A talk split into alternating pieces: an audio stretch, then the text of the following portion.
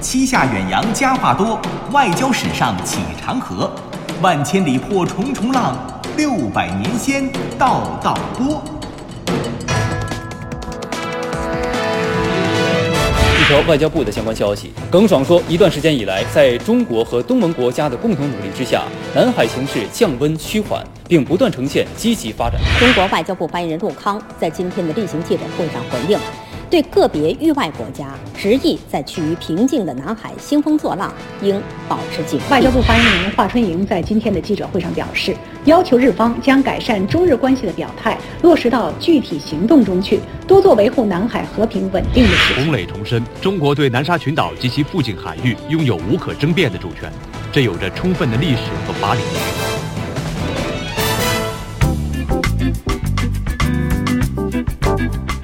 历史也是知识，观点也有笑点。欢迎收听小型对谈脱口秀，藏也藏不住。各位好，我是李晓东，坐在我身旁的依旧是滴川。大家好，我是刘滴川。今天节目一开始，我们就先来关注一下南海的问题。小东老师，这么重要的话题，咱俩能 hold 得住吗？啊，我们只是陈述事实啊，因为在这个问题上根本没有什么可争论的，所以我觉得陈述事实、表明立场，任何一个中国人都可以说出来，没有什么 hold 得住、hold 不住的。哦，那倒是，其实立场是很明确的。我国外交部多位新闻发言人都曾就南海问题表明态度，虽然发言人不同啊，但立场始终也没有变。哎，可也就奇了怪了，重申那么多回，怎么偏偏就有些国家听不见？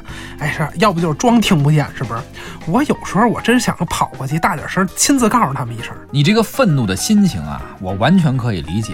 但是你去了也没用，因为你永远不可能叫醒一个装睡的人，也同样不可能让一个装听不见的人听见你说什么。所以我也没去啊。而且我一直听说，好像说机票比公交车贵多了。那这不是不是一星半点儿啊？我也未必买得起。哎，你这话说的，我真得批评你。不能光因为这个机票钱贵呀，在爱国这个问题上不能开玩笑啊！什么贵不贵，该说的还是得说。不不不，我不是开玩笑，我真的很严肃啊！最近我真的手头很紧啊，手头是最近手头紧吗？啊，一直不太宽裕。然后呢？啊，然后呢？然后我还可以有然后吗？我是什么意思呢？虽然说我钱不多啊，但是钱少不耽误爱国吧？那当然。谁规定爱国和贫富有关系了？没人规定这个，是你规定的吗？不不，不能规定这个。谁都可以爱国，谁都应该爱国，爱国不分贫富。所以嘛，我虽然没钱买机票，但是我同样没钱买进口香蕉嘛。我就买国产香蕉，我就买国产芒果啊！这些外国的进口商啊，我就让他们卖不出去，我气死他们！你这纯粹是胡闹啊！你就说你支持国货就完了，绕这么大圈子。对对对，也可以这么说吧。行了，咱赶紧说正事儿吧，别打岔了。今天要说的是南海问题。哎，你等会儿啊，头一句啊，开头一句我就不拦你了。爱国的心情是可以理解的，但是咱们一个历史文化节目，你这。别老关注时政新闻。这不行，咱们专长是历史文化，当代这块咱不擅长啊！哎，谁跟你说南海问题仅仅是当代的事儿了啊？时政的事儿不是？南海问题明明就是历史问题哦，是历史问题。你没听发言人啊几次重申？嗯，说南海开头状语一定说的是自古以来，对不对？对对对。那我们为什么说在南海中国拥有主权？为什么呢？就是因为南海的历史就是中国史。我们发现南海、开发南海、经营南海，那是不。容辩驳的历史存在，真实客观的，脱离历史看南海，那是不客观的，是违背事实的，那成什么了？哎，这个观点非常好啊，这个观点非常正义，它不仅仅适用于南海，也适用于一切的领土争端。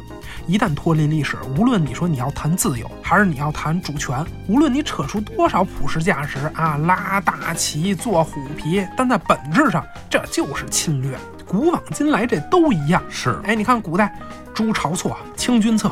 晁错死了，这个七国之乱自己又平复了吗？是啊，吃他娘，穿他娘，闯王来了不纳粮，闯王来了这倒是不纳粮，他他直接抢粮啊！嗨，还有这个无人不均匀，无人不温饱。你问问，除了洪秀全自己养了两千三百多个小妾，江南谁家温饱了？是，所以说古往今来，每一次是谋反也好啊，每一次侵略也好啊。千万你不能看他的幌子，幌子永永远远都是说的是正确的，那怎么说怎么有，没错。所以看任何问题啊，都不能脱离开历史，不能看幌子，咱们得看历史。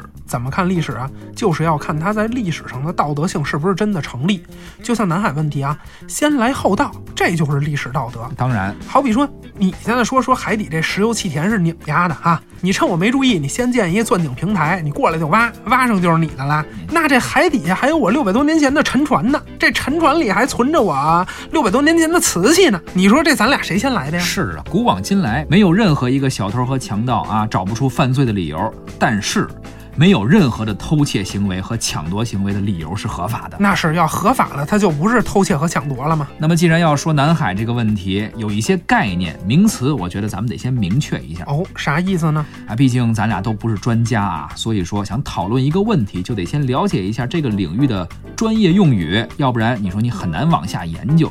就跟看文章，您得先。识字儿吧，学音乐你得先识谱吧。哦，那是。想学这化学，你得先知道元素周期表。想写诗词，你得知道啥叫什么词牌名，啥叫什么曲牌名。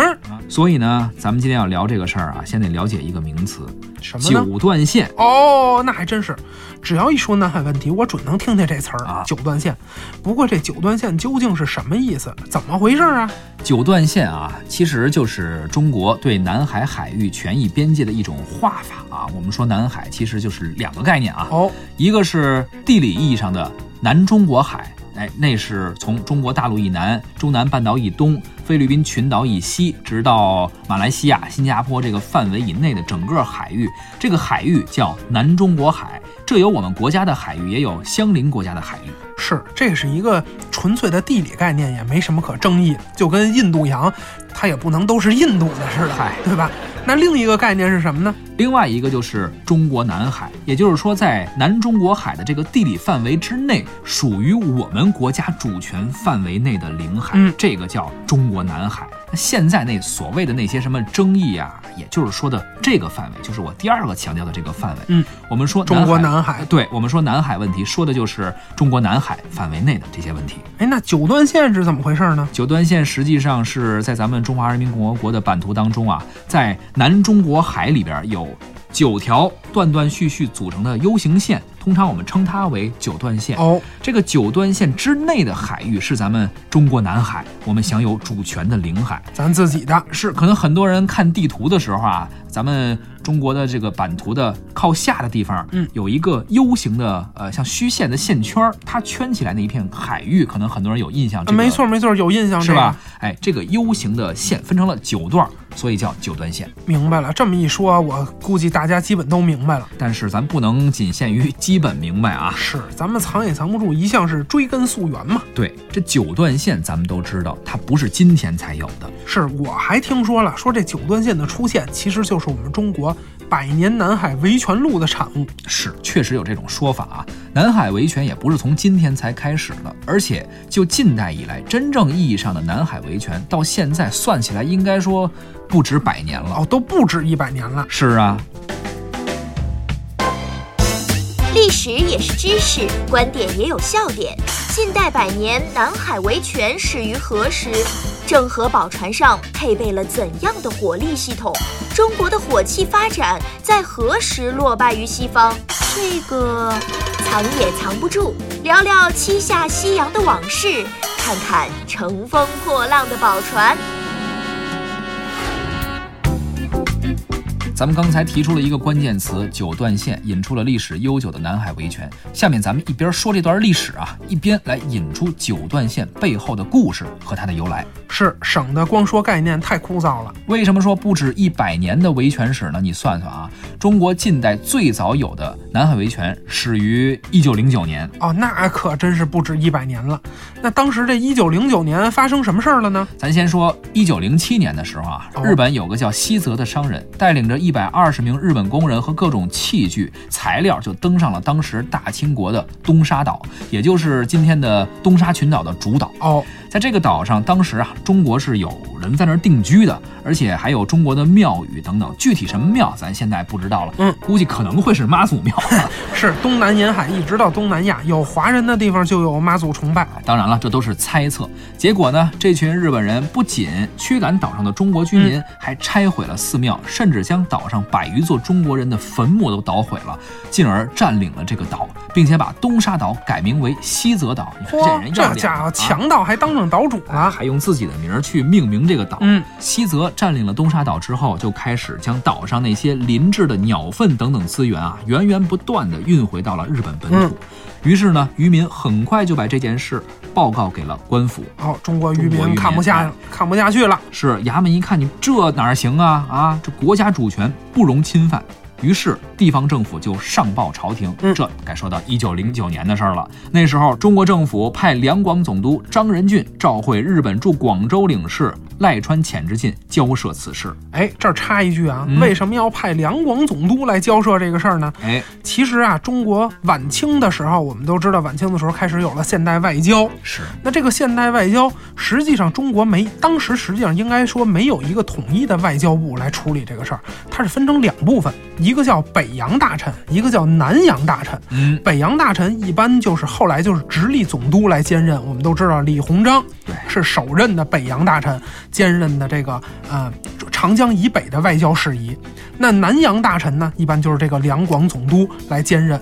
所以说，实际上这个两广总督就是南中国的外交部部长。哎，当时管去交涉这些相关的事宜。对对对，接着说啊，他们交涉完之后呢，日方给出了回应，他们认为这是一个无主的荒岛。我太无耻了，这个。在中国政府拿出一系列包括中国、英国出版的图志证明啊，说东沙岛一直都是中国的领土之后，日本方面确实觉得，哎呀，自己理亏呀、可是他们又不想这么放弃，啊想跟你矫情两句，就说这这虽然是你们的地儿，但是我们可在岛上进行了开发呀，弄了那么多基础建设，那么多基础设施，你们好歹得给我们点经济补偿。哎，这要脸吗？是是我雇你来的吗？对再说了了嘛，你说你你你刨祖坟这事儿，我还没找你算账呢，还有脸要钱？是刨祖坟这事儿呢，确实做的不对，当然呢也得赔钱。不过这是两件事儿，都得清算。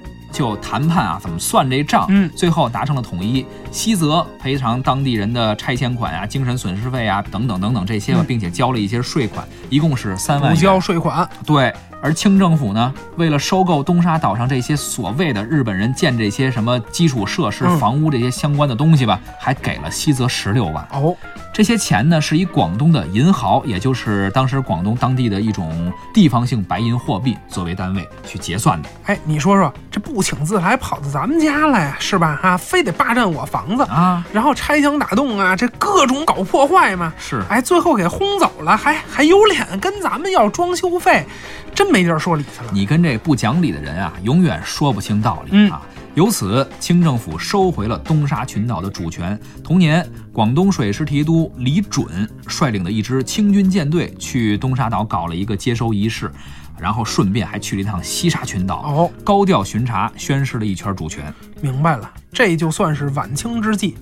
呃，清王朝在崩溃之前对国家主权做的最后一次捍卫，也是中国近百年南海维权的开端。是这次维权之后一年多啊，清王朝黯然落幕。可是呢，接手这个危机四伏南海问题的民国政府，在很长一段时间之内啊，都是内外交困，所以对于南海的主权无法实施有效的捍卫。而且我们知道，在二十世纪二三十年代，除了一直觊觎南海的刚才说的这个日本之外，嗯当时越南的宗主国，也就是法国，也惦记上了南都海。惦记着呢。是，一直到二战爆发，日本彻底占领南海诸岛之前，中日法这三国始终在南海问题上打嘴仗。也就是在这种背景下啊，一九三四年，民国政府内政部就成立了一个水陆地图审查委员会，而且正式出版了中国南海疆域的详细地图，公布了南海各岛礁的中英文对照。这份地图呢，其实就是今天九段线的雏形。比如今天我们都知道的，我国的领土南至曾母暗沙。这个说法就是来源于这份地图，它把北纬四度的曾母滩作为中国的最南端，是曾母滩就是曾母暗沙吗？没错儿，不过当时这份地图上啊，我们并没有划线，到了一九四五年，二战结束，中国从日本手中收回南海，并且正式派驻了海军保卫南海。值得一提的是，当时呢，南海这支舰队啊，它的旗舰“太平号”是中国海军装备最先进的驱逐舰。知道知道，这不是一九四九年从上海开往台湾基隆的路上撞船，这沉没了。头两年还拍电影了。你说那是太平轮啊，那是轮船好吗？啊，我说这是驱逐舰，不是一回事儿啊，不不是一个太平。好嘛啊，您这净闹。一九四八年的二月，中华民国内政部公开发行《中华民国行政区域图》，向国际社会正式宣布了中国政府对南海诸岛的主权。当时这地图上啊，民国政府把中国在南海的主权用当时通历的断续线做了划定，当时是标出了十一段线。嗯。中华人民共和国成立之后，一九五三年，我们又出版了两套新的地图：《南海诸岛图》和《中华人民共和国全图》。在这两份地图里，同样都标绘了这条断续的界限，只是将十一段线去掉了北部湾两段，变成了九段线。这也就是我们今天说的九段线了。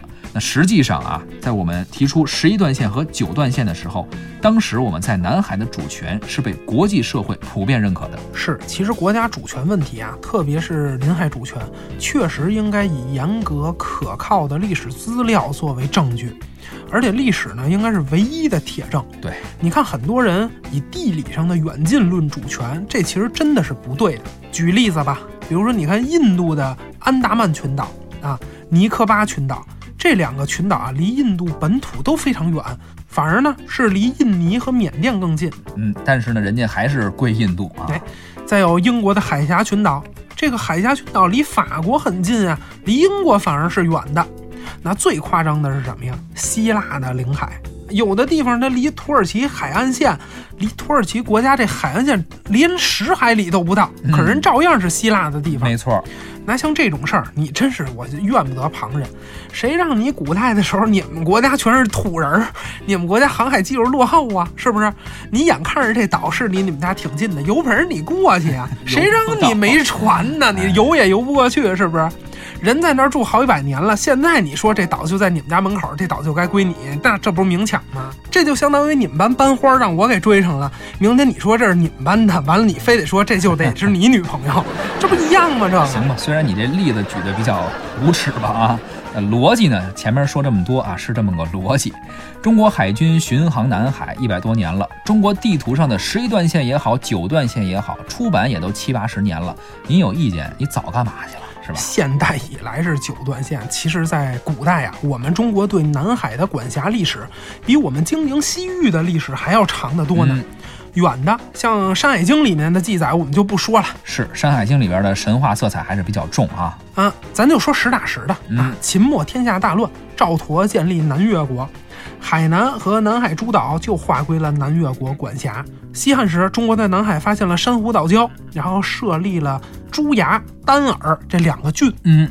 长沙马王堆出土的文物里面，南海的海域的图像啊，也出现在了汉代中国的地图上。这可就早了，是，特别是东汉的时候，中央政府还派兵征讨过西沙群岛呢。哎，说了这么多啊，相信大家也能够比较清晰的了解这段历史了。以后谁再跟您聊南海的问题，你就有理有据的告诉他，为什么说从古至今南海的主权都是中国的。对，但凡您只要背得下来，一定跟他讲事实、讲历史嘛。不行就给他放一段录音嘛，节目的录音。那应该怎么放呢？可以关注微信公众号“藏也藏不住”。哦，还有什么好办法呢？或者下载央广的官方音频客户端“中国广播 APP”，都可以收听我们往期的节目。哎呀，这实在是太好了！行了，别老讲神话了啊，不能说什么因为观世音菩萨在南海，所以南海是我们。好的，这都是玩笑哈。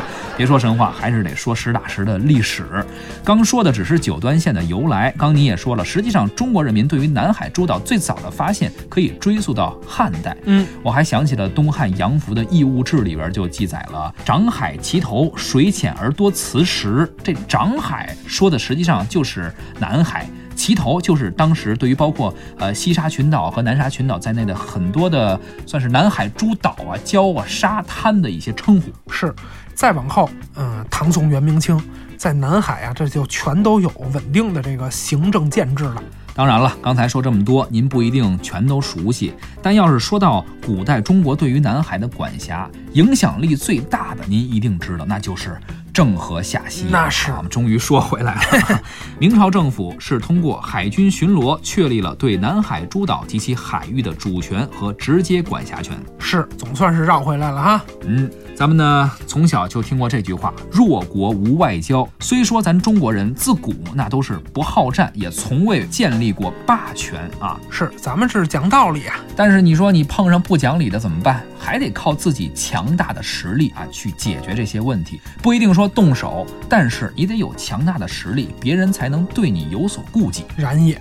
说回到郑和，当时呢他七下西洋。经南海到达了三十多个国家和地区，远到了西亚和东非。是那个时候，你说明朝政府通过海军巡逻，确立了对于南海诸岛及其海域的一些主权和管辖。它那么大的宝船，你说往那一摆，从那儿一走，带着一一大堆的这些巨大的舰队啊，不用动手，走一圈，那就是对主权最好的宣誓，而且绝对没人敢质疑。如今，南海北郊等地打捞出来一些明代的沉船遗物中，还能见到很多像什么永乐通宝啊，就这些钱币啊。是，呃，有考古学家就推测，这可能与郑和的船队有关。郑和宝船啊，上期节目我们说了，那差不多有辽宁舰一半那么大。这是六百多年前在东南亚、南亚、东非以及澳洲土人的眼里哈，这这简直就是啊，上百个天外来客呀！没见过这景，而且更重要的是。嗯，郑和的宝船不只是体量惊人，排水量惊人，它的攻击力同样也是摧枯拉朽的。的确，有了一流的排水量和稳定的动力系统，稳定的舰船结构，对于战舰而说啊，火力系统那绝对是这一切的延伸和目的。那一切都是为这个真正的目的服务啊！是啊，毕竟最好的防御就是进攻。战船究竟有没有用，那还得是炮弹说了算。所以咱们接着说郑和，说他的宝船，这就不得不提一下船上的武器喽。哎，要展示一下船上的那些大炮。历史也是知识，观点也有笑点。近代百年，南海维权始于何时？郑和宝船上配备了怎样的火力系统？中国的火器发展在何时落败于西方？这个藏也藏不住。聊聊七下西洋的往事，看看乘风破浪的宝船。有人说郑和下西洋，那应该是传递友谊、播撒文化的种子。哎，怎么还带武器呀？这是不是有点啊不太合适？嗯，一直以来，因为郑和下西洋的过程中并没有爆发很大规模的战争，所以我们总会说，呃，有这么一种错觉吧？嗯，就是误以为郑和的船队。就是一支海上友好交往的外交船队，但事实上啊，这种友好的外交是建立在你强大的军事保障的前提下才能够进行的。没爆发战争，那是因为人家一看您这实力啊，甭提打仗的事儿啊。是啊，你不强大，凭什么人家这个当地的这国王啊、酋长啊愿意热情相迎、主动示好？是不是？凭什么人看你就想叫爸爸呀？嗨，人家外国人人又不傻。没错。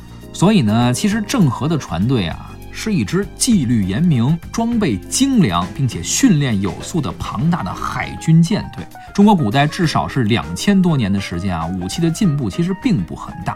虽然说铁器代替了青铜器，在盔甲的设计和刀的锻造上有过一些革新吧，但是这些对于海战意义 其实并不大。嗯，毕竟你在海战中讲究不能说是肉搏，您得。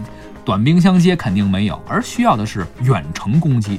这远程攻击，别说刀剑了，弓箭也没有意义，是不是？是，这都够不着啊。关键得是火器。那郑和下西洋是公元一四零五年到一四三三年这段时间，咱首先得看看在这个时代，明朝的火器。究竟发展到了怎样一个水平？看看郑和的宝船究竟可能配备什么样的火器？是，这可是比较专业的领域喽。哎，要是什么神话传说呀、历史故事啊，咱也就随便在这说一说啊，反正管说不管对啊。没那个没那个，这我们都很严谨嘛。是严谨啊。呃，但是呢，说到军事武器方面，这个比较专，没凭没据的，咱俩不能瞎说，所以我们还是听听相关领域的专业研究者的一些说法。海军工程大学船舶及海洋工程系唐志拔教授曾经研究过郑和宝船上配备的火器，我们来看看啊，它究竟有着怎样的研究成果。好，绝大部分有关国内历史文献都没有记载过郑和宝船上装备的兵器，只有罗玉登传的《西洋记》上有兵器记载。从其兵器的种类和数量看，是抄自戚继光传一五零六年成书的《纪孝新书》上浮传的兵器。不但兵器种类相同，而且排序也一样，只是兵器数量大了约十倍。其中，弗朗基角和鸟嘴喜，则是郑和下西洋结束后相隔几十年才从外国输入的，显然是不符合事实的。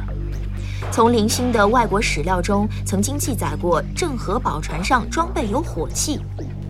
虽然国内的史籍没提郑和宝船上装备的兵器，但可以肯定地说，在明初，我国的火器先进，领先于世界各国，而且也普遍装上战船，并在海战、水战中大量使用，取得了重大战果。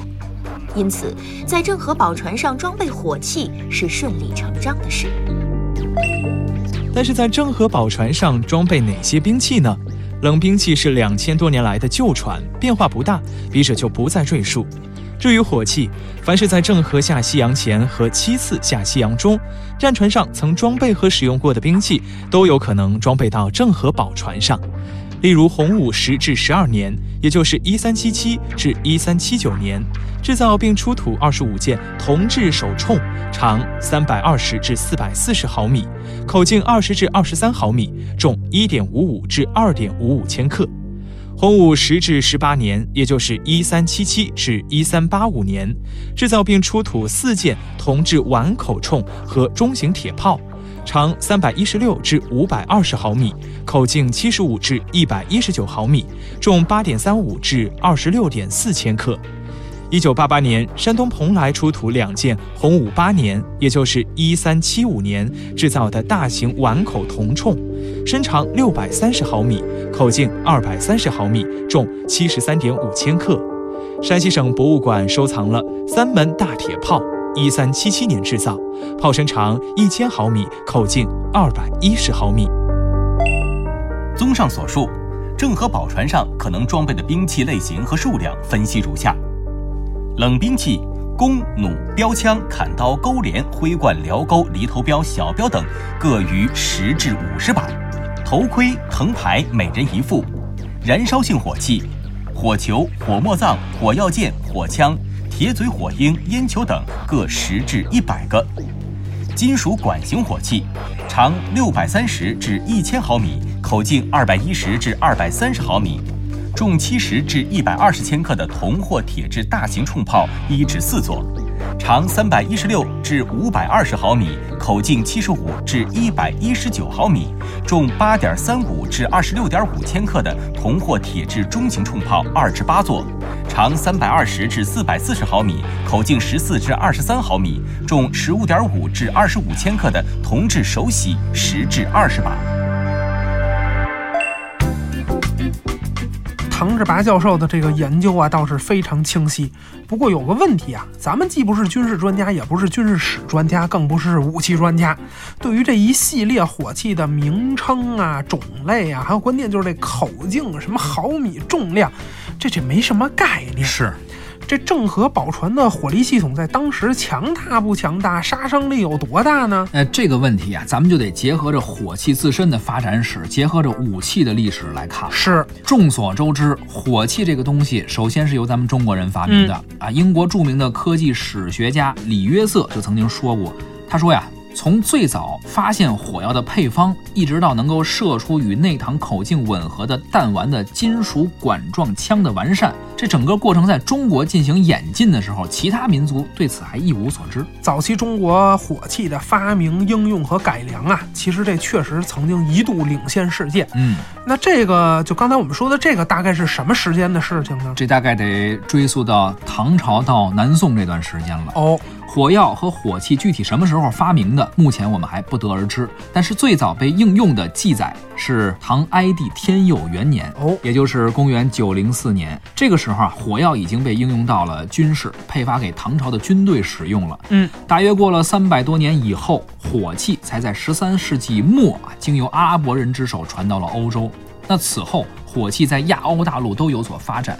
不过这个发展是相对独立的，缺乏互相之间的交流。毕竟当时中国在东亚是大陆东方科技最发达的国家嘛，是而欧洲科技最发达、国力最强的地区是在今天的西欧，像西班牙、葡萄牙，这大陆东岸和大陆西岸的国家不可能打起来，所以火器啊也交流不起来。这倒是。其实我们知道，中国一直到明朝，火器都是高度发达的，而且啊，明朝的火器主要是自主研发、嗯啊，只是到了明末清初才开始从外国批量进口武器，这种情况才开始出现。红衣大炮嘛，是吧？哈、这个很多影视剧当中都有出现过。从明末清初一直到鸦片战争，中国应该说古代上镜率最高的一个火器是以红衣大炮啊。对，以前叫红红夷大炮，嗯明朝的时候叫红夷大炮，然后这个清朝的时候因为避讳夷嘛，他又就怕这个心里自卑，怕人说我我我是这个蛮夷嘛，啊所以就改叫红衣大炮了。说到这从外国引进的红衣大炮啊，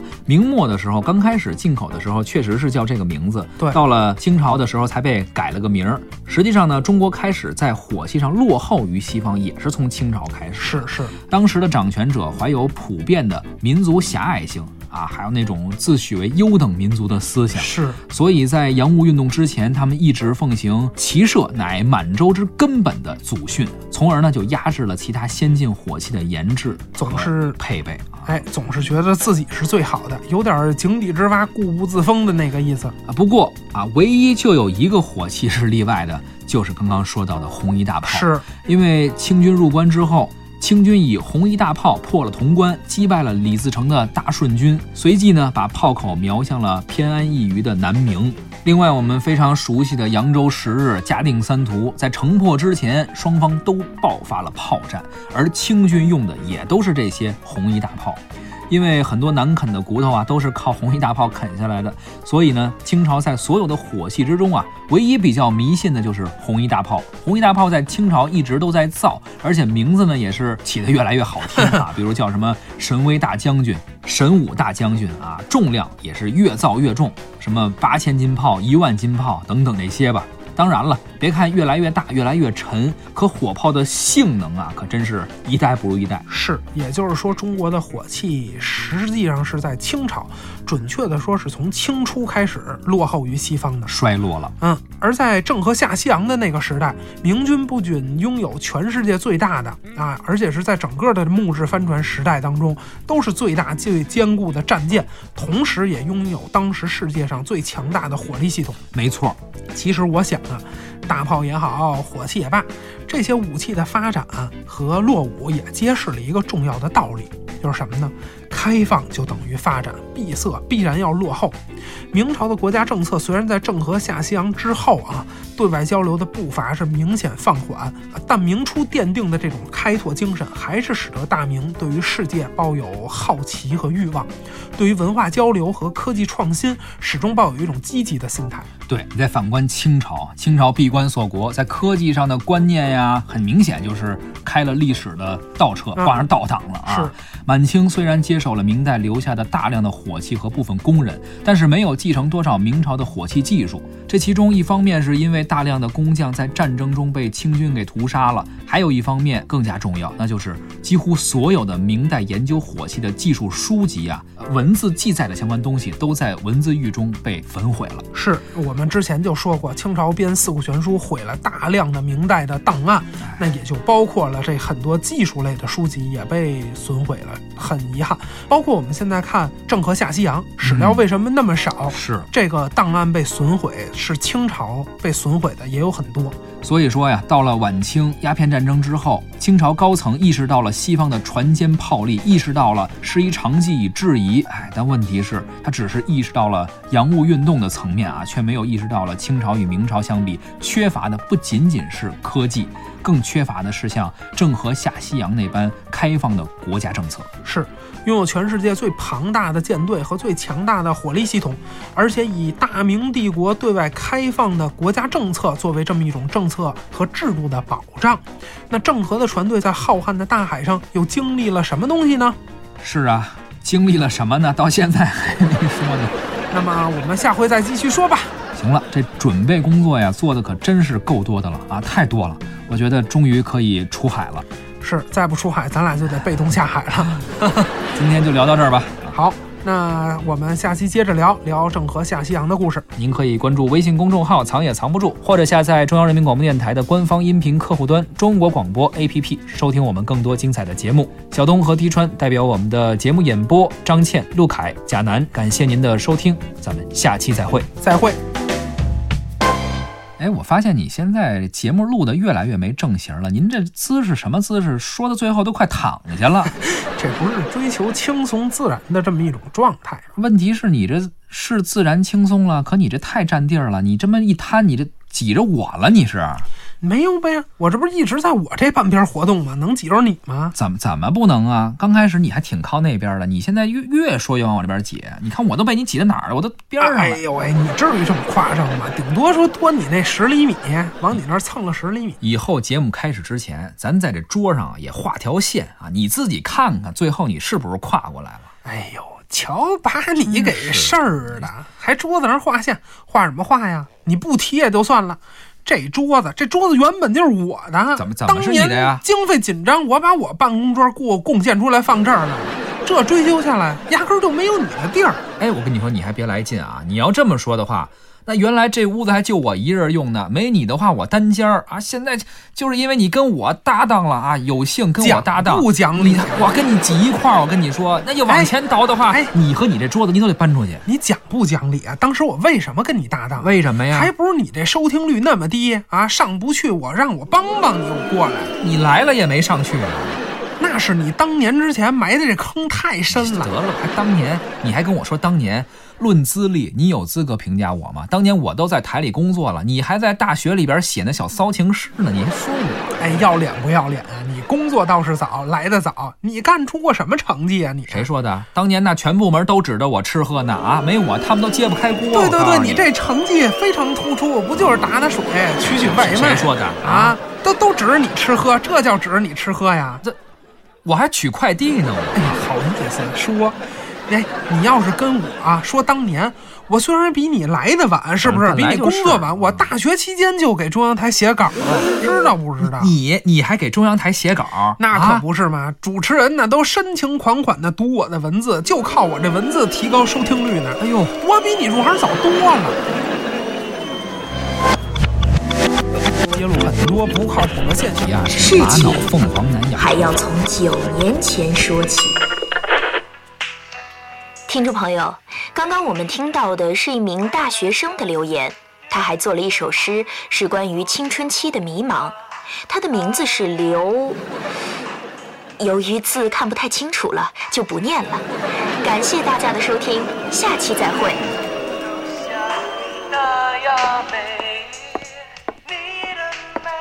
哎呀辛苦了啊张老师。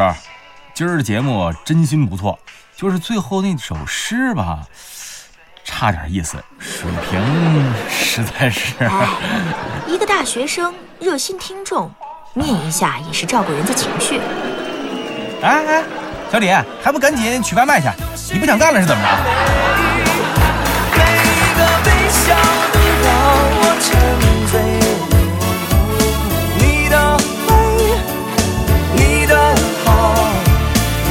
一起实着